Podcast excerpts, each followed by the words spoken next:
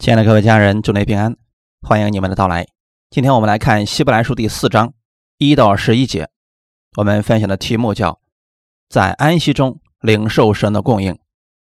希伯来书第四章一到十一节，我们既蒙留下有进入他安息的应许，就当畏惧，免得我们中间或有人似乎是赶不上了，因为有福音传给我们，像传给他们一样，只是所听见的道。与他们无异，因为他们没有信心与所听见的道调和。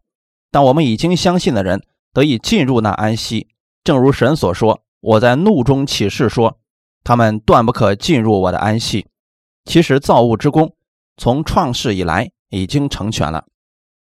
论到第七日，有一处说到第七日，神就歇了他一切的功；又有一处说，他们断不可进入我的安息。既有必进入安息的人，那先前听见福音的，因为不信从，不得进去，所以过了多年，就在大卫的书上又限定一日，如以上所引的说：你们今日若听他的话，就不可硬着心。若是约书亚已经叫他们享了安息，后来神就不再提别的日子了。这样看来，必另有一安息日的安息为神的子民存留。因为那进入安息的，乃是歇了自己的功，正如神歇了他的功一样。所以，我们务必竭力进入那安息，免得有人学那不信从的样子跌倒了。一起祷告，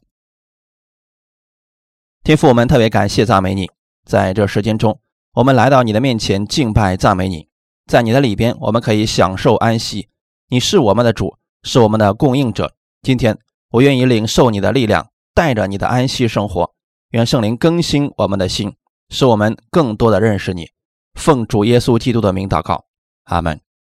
我们分享的题目叫“在安息中领受神的供应”。通常世上的安息什么时候用呢？睡觉的时候。还有呢？有人在葬礼上会说“安息吧”，似乎人这一辈子就不会安息，只有在那个时候才是安息一样。人们以为的安息好像睡觉一样，但神要赐给我们的安息绝对不是睡觉。旧约中，以色列百姓有个安息日，他们在安息日都睡觉吗？是在安息日中敬拜神，他们歇了世上的功，来到圣殿中寻求神，从神那里得着供应。我们所需要的是安息的信息。如果人没有学会安息，就没有力量。在安息中是放弃了自己的努力。在享受神的供应，在安息中的时候，神的恩惠就要降到你的身上了。有这样一个原则：每一次圣经当中第一次提到的事情，第一次提到的词都是非常重要的。圣经当中第一次提到安息是什么时候呢？创世纪第六章第八节，唯有挪亚在耶和华面前蒙恩。挪亚的意思就是安息。圣经当中人名都是有意义的，神不会随便起一个名字。耶稣是什么意思呢？他要将他的百姓从罪恶中救出来，他所行的事情正好符合他的名字。马土撒拉的意思是：我死了以后必有洪水来临。在马土撒拉死后一个星期的时间，洪水降下来了。神要应验他的名字。马土撒拉没死，洪水不能来。名字是神所定的。圣经当中的名字很重要，世人不明白。也不觉得马土萨拉有什么特别的，但是当他死后，洪水降下来，整个世界进入到恐慌当中。挪亚带着一家人进入到方舟里了，其他的世人都在恐慌中死去了。挪亚吸了世上的功，不需要再造船了，不需要再去传福音了，他们已经进入到神的安息中了，享受神丰盛的供应。他们的船上有一年的时间，神一直在供应，神也是他们的方向。挪亚一家人都在神的供应当中，挪亚是在安息中。当你在安息中，你会看到神对你丰盛的供应和美好的带领。你越在安息中，神的恩典越多的临到你。当你凭己力去工作时，神的恩典就无法临到你。先说明一件事情：这里提到的安息，并不是说你不要去工作，这是不对的。基督徒是需要工作的。神给我们六天时间让我们做工，保罗也说过。若有人不肯做工，就不可吃饭。有一些人认为啊，安息就是停止一切工作，什么都不需要干了，就在家里祷告，这样是不行的。该做的你要做，在做之前要先有神的安息，带着神的能力去做。我们所说的安息，指的是内心的安息。在工作的时候，你心里是需要安息的；在坐车的时候，心里需要安息。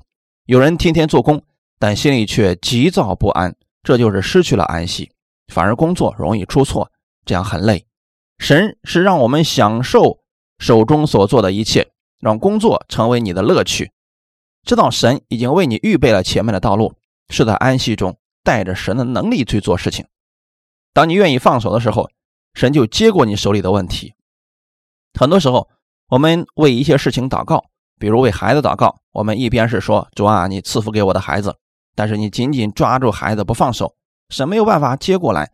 直到有一天你完全放手。你享受安息了，就是你非常相信神，把孩子交在神手里，你就不要再担心了。如果还担心，实际上是没有交出去。神希望我们放手，他来做，让他来帮助你。上周四我们分享一个解经方法，一个默想方法，用了诗篇二十三篇的内容。耶和华是我的牧者，我必不致缺乏。我们想到，当神是你的牧者时，你是羊，牧者会照顾羊。羊需要自己找草吃吗？如果需要，就好办了。牧者打开羊圈，说自己找吧，天黑的时候回来。有几只羊能回来呢？找草找水是牧者的责任，羊不用每天忧虑，说今天带我到哪儿去呢？那个地方会有草吃吗？牧者说有草。羊又说那有水喝吗？你不需要天天忧虑这些事情，你需要的是安息。你只需要做一件事情，跟着牧人就可以了。很简单，牧者知道哪里有水，哪里有草，他能够完全供应你。作为羊，不应该忧虑。我们是羊，要先学会安息，让你每一天进到安息当中。你今天所经历的事情，神都知道。没有这个世界的时候，神就知道你所有的事情了。所以你有什么可忧虑的呢？他是你的神，是你的牧者，所以不要担心，这是牧者的事情，他会引导你到可安息的水边。牧者还要定期剪羊毛。我们生命中长着长着就会长出别的东西。如果羊的毛很长，会加重羊的重担。比如眼睛上的毛长长了，就看不见东西了。牧者要把羊毛剪下来。牧者对羊负全责，不要成为那只忧虑的羊。隔一段时间就说：“你们都休息吧，我要去找水找草。”如果你是这样的一只羊，你会很累，其次也会很危险。神让我们做的事情就是安息在它里面。安息在他的供应当中，要竭力进入他的安息中。神不是说你竭力进入天国，竭力获取他的恩典。神希望我们竭力进入他的安息中，只要紧紧盯着他就好了。耶稣呼召彼得时，对彼得说：“你来跟从我，我使你得人如得鱼一样。”耶稣没有说：“彼得自己想办法吧，要多拯救些灵魂。”这得多让人发愁啊！耶稣对彼得的要求很简单：“你跟着我。”他对舍利马太说：“你来跟从我吧。”马太每天在税关上数着钱。耶稣说：“你来跟从我。”他就放下这些，跟从耶稣。你看耶稣是多么大的吸引力！这是种安息，是在世界上找不着的。十二个门徒跟了耶稣三年多时间，他们在神的供应中，在神的安息中。圣经上并没有说你拥有很多钱，你就不会缺乏了。有很多人很有钱，但是他们依然有缺乏，他们家庭里面没有温暖，缺乏安全感，缺乏健康。所以不是拥有很多钱就没有缺乏了。神也没有说，当你得到某种学位时，你就没有缺乏了。你的知识很高，你的身份很高，你仍然会有缺乏。神也没有说你长得很帅的时候就没有缺乏了。神只是说，当你知道耶和华是你的牧者，你就没有缺乏了。意思是让你安息，你是羊。神要把这群羊带到可安歇的水边。我们需要做的事就是竭力进入安息中。主耶稣也说：“凡劳苦担重担的人，可以到我这里来，我就使你们得安息。”这是一种呼唤。不管你现在重担有多么大，问题有多大，当你跟随耶稣时，你就进入他的安息中了。他会为你负责任。讲到安息，就一定要讲到安息日。我们每个人都有进入安息的应许。但是我们需要谨慎，需要畏惧，免得我们中间似乎有人赶不上了。许多人听到安息的消息，就不愿信从，人也就没有办法进去。上帝创造好了世界万物时，用了六天的时间，在第六天的时候，他创造了人，到第七日进入到安息中了。第四节论到第七日，有一处说，到了第七日，神就息了他一切的功，神将那个日子分别为圣，安息日。为什么叫安息日呢？因为神安息了，所以把那个日子叫做安息日。神安息是因为累了吗？是因为他的创造之功完成了。第三节也告诉我们了，神之所以进入安息，是因为他创造的创造之功已经完成了，所以神安息了。亚当是在最后被造的，亚当被造之后，神带着亚当一起进入到安息当中了。神没有让亚当做任何工，神造好了这一切，看着非常满意，造好了亚当一起进入安息中。新约当中的我们有什么不一样的呢？旧约以色列中有一个安息日，工作六天之后，第七天是安息日，因为神说了，你们要守安息日，不守结局会死。出埃及记三十一章十二到十六节，耶和华小谕摩西说：“你要吩咐以色列人说，你们勿要守我的安息日，因为这是你我之间世世代代的证据，使你们知道我耶和华是叫你们成为圣的。”所以你们要守安息日，以为圣日。凡干犯这日的，必要把他治死；凡在这日做工的，必从民中剪除。六日要做工，但第七日是安息圣日，是向耶和华守为圣的。凡在安息日做工的，必要把他治死。故此，以色列人要世世代代守安息日为永远的约。我们要不要守安息日呢？我们今天不在律法之下了。第七节说。过了多年，在大卫的书上又限定一日，这样看来，必又以安息日的安息为神的子民存留，就证明我们今天所守的日子跟以色列人所守的日子不一样。为什么不一样呢？一个是律法，一个是恩典。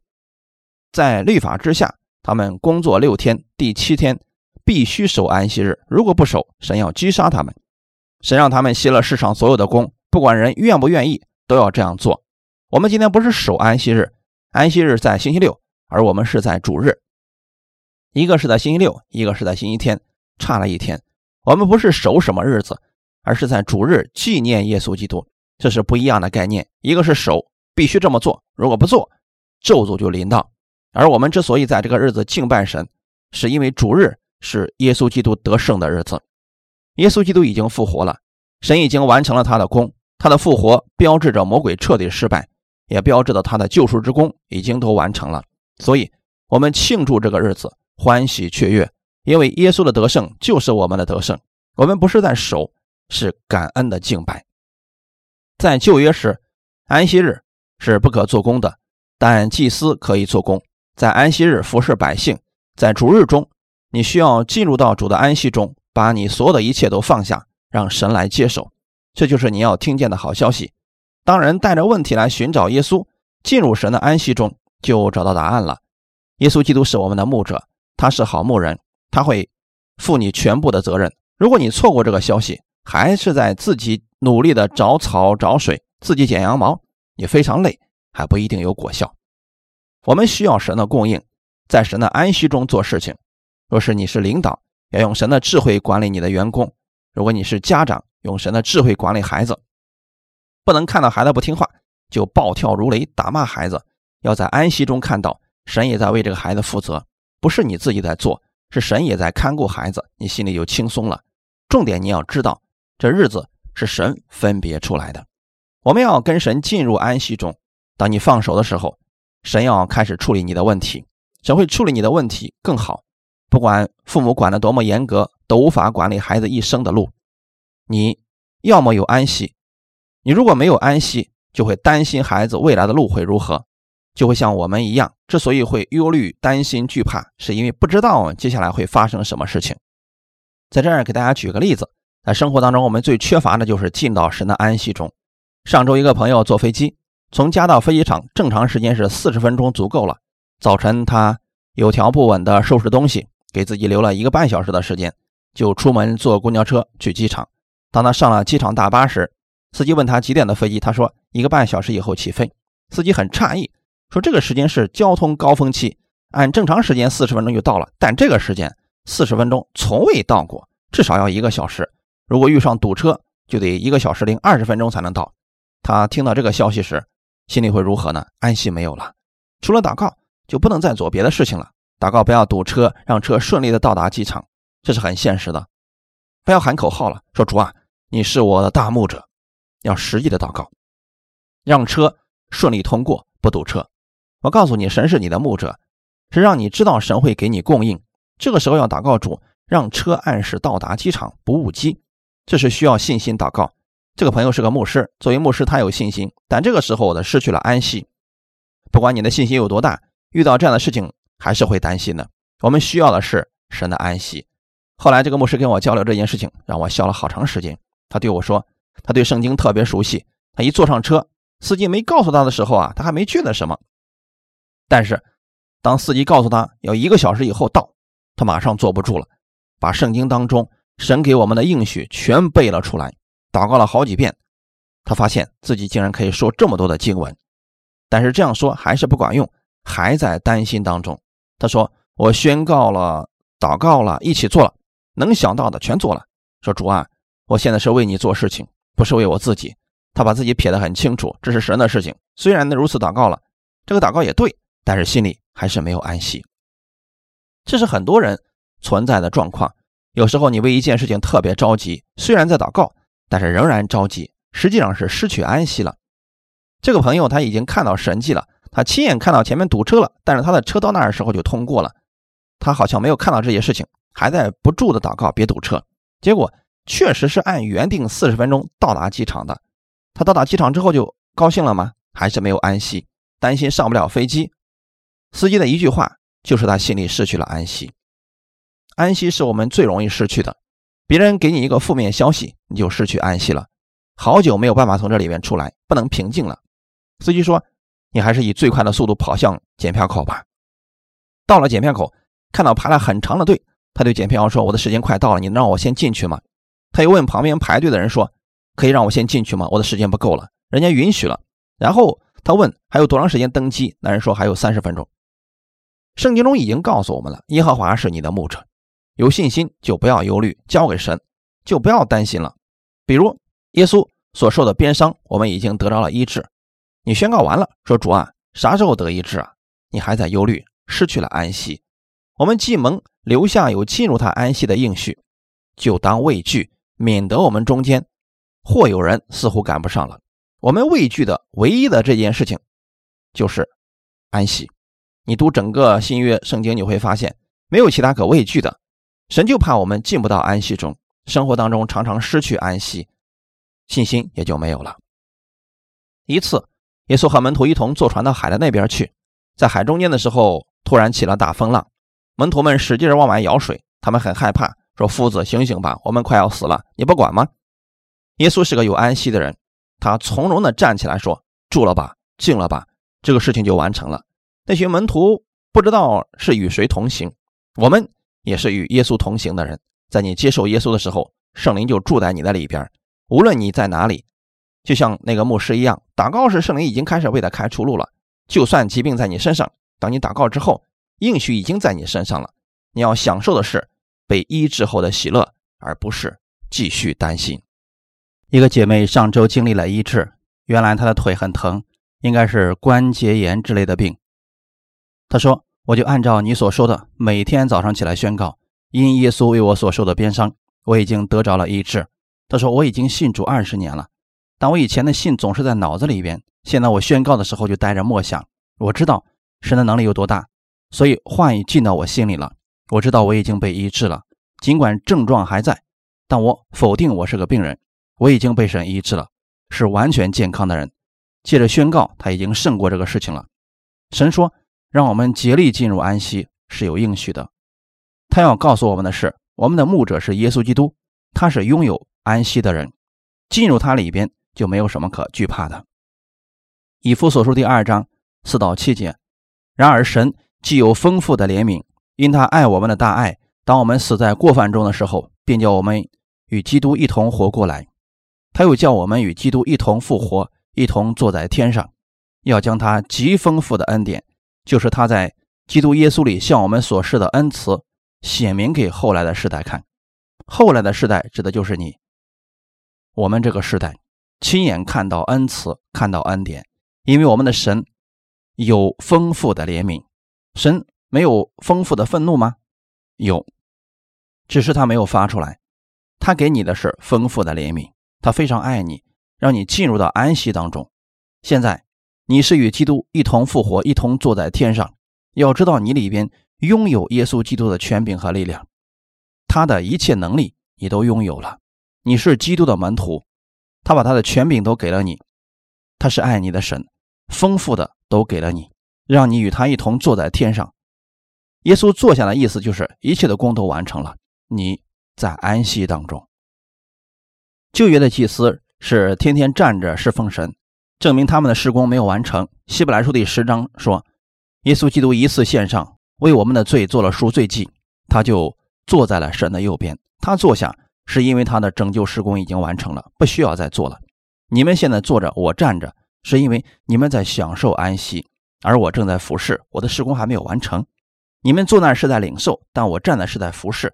我什么时候不需要再服侍呢？就是到结束的时候，到耶稣基督再来的时候，就不需要再有人讲道了，因为一切的功都结束了。这个日子还没有来，所有讲道人都要站在这里告诉你们，要竭力进入神的安息中。他是你的帮助，是你的供应。竭力的意思是用你最大的努力进入他的安息中，不是让我们竭力进入天国，而是竭力进入到他的安息中。安息是我们唯一要做的工。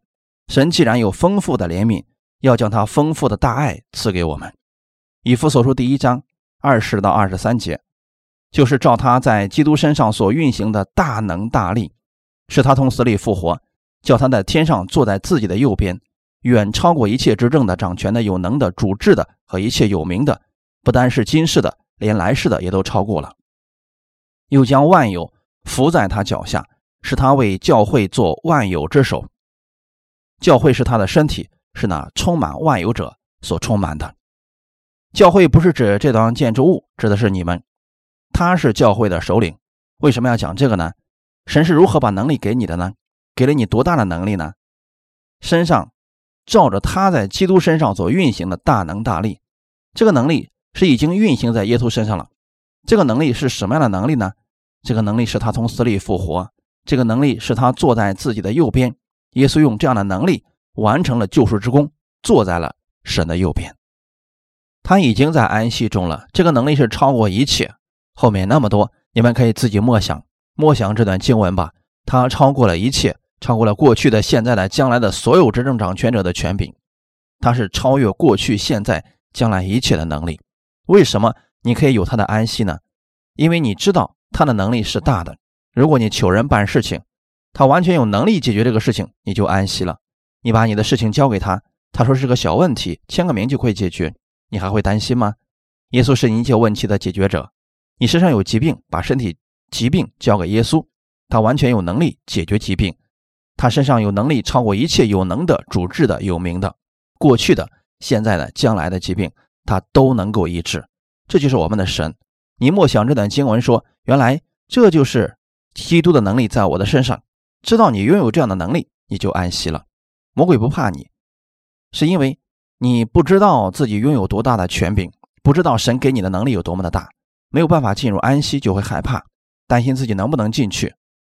你所拥有的权柄是已经将万有都伏在了他的脚下，魔鬼也在耶稣脚下。两千年前的那一次对决当中，魔鬼与耶稣展开了一场战战斗，魔鬼输的一一败涂地，再也没有资格站起来了。为什么说是脚下呢？过去两军对垒，首领之间互相战斗，胜者要割下败者的头踩在脚下，那边所有的人都要投降。我们的首领是耶稣基督。他是教会做万有之首，已经得胜了。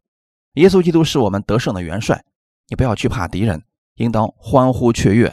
在问题面前，你拥有耶稣基督的能力，勇敢讲出来，宣告出来，你就得着了。你是神的儿女，怕魔鬼做什么呢？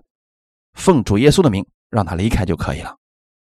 圣经中，耶稣从不跟魔鬼商量，说：“魔鬼，你先从他里边出来一会儿呗。”没有，因为耶稣知道自己是谁，知道自己里边有多大的能力。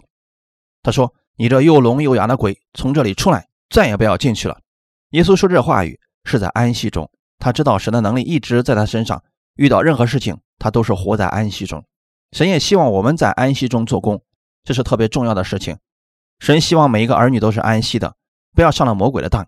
魔鬼总要告诉你，再努力一点，再努力点，就拥有这个能力了。今天有个弟兄跟我说，我们牧师说了，要努力成为世人的光。我说你怎么努力呢？他说我不知道呀，牧师也没告诉我们方法。我说放弃这个念头吧，因为你如何努力都不能成为光。耶稣从未告诉我们要努力成为光，圣经上只说你们要努力进入安息中。为什么你不需要努力成为光呢？因为基督的光已经在你里边了，你只要把基督的光显出来就可以了。你来敬拜神，神愿意你们进入到安息当中，带着他的安息做工。基督是万有之首，神是一切都伏在他脚下，所以你总是得胜的。魔鬼总希望夺去你的安息，使你离开安息之地，让你凭自己努力去做工。但你要竭力进入神的安息中，默想神的能力有多大，耶稣基督给你成就了什么，自然就有安息了。世界万物都在听基督的话语，你只要跟从耶稣就好。不是通过努力，我们与众不同，是神已经让我们与众不同了。神每一天会带领你前面的路，你根本不需要惧怕。如果你跟客户或朋友之间有交流，祷告说：“主啊，我在你的安息中，前面的路程如何？你的智慧在我身上，我不会害怕。”旧约神对约书亚说：“你不要惧怕，不要担心，因为我与你同在。无论你往哪里去，我都必与你同在。我会为你征战。”旧约圣灵不是住在人的身上，圣灵做完了工就会离开他们，因为那是罪的问题还没有被解决。旧约经常提到耶和华的灵降在谁的身上，这个人就有了能力。说预言、方言，会发出很多能力。圣灵离开以后，他们就什么都不能做了。包括大卫也是。大卫曾经祷告说：“求你给我一个正直的灵，给我一颗清洁的心，不要让你的圣灵离开我。”我们比大卫有福多了。你已经进入到神的安息中，接受耶稣的时候，圣灵已经进入到你里边了，而且是住在里边，不会离开了。你与圣灵一起，所以你无论往哪里去，神都与你同在的。常常思想，圣灵与我在一起，耶稣与我在一起，我是他所爱的。常这样默想，你就在他的安息中。神是你的力量，是你的帮助。举起手，向神领取安息。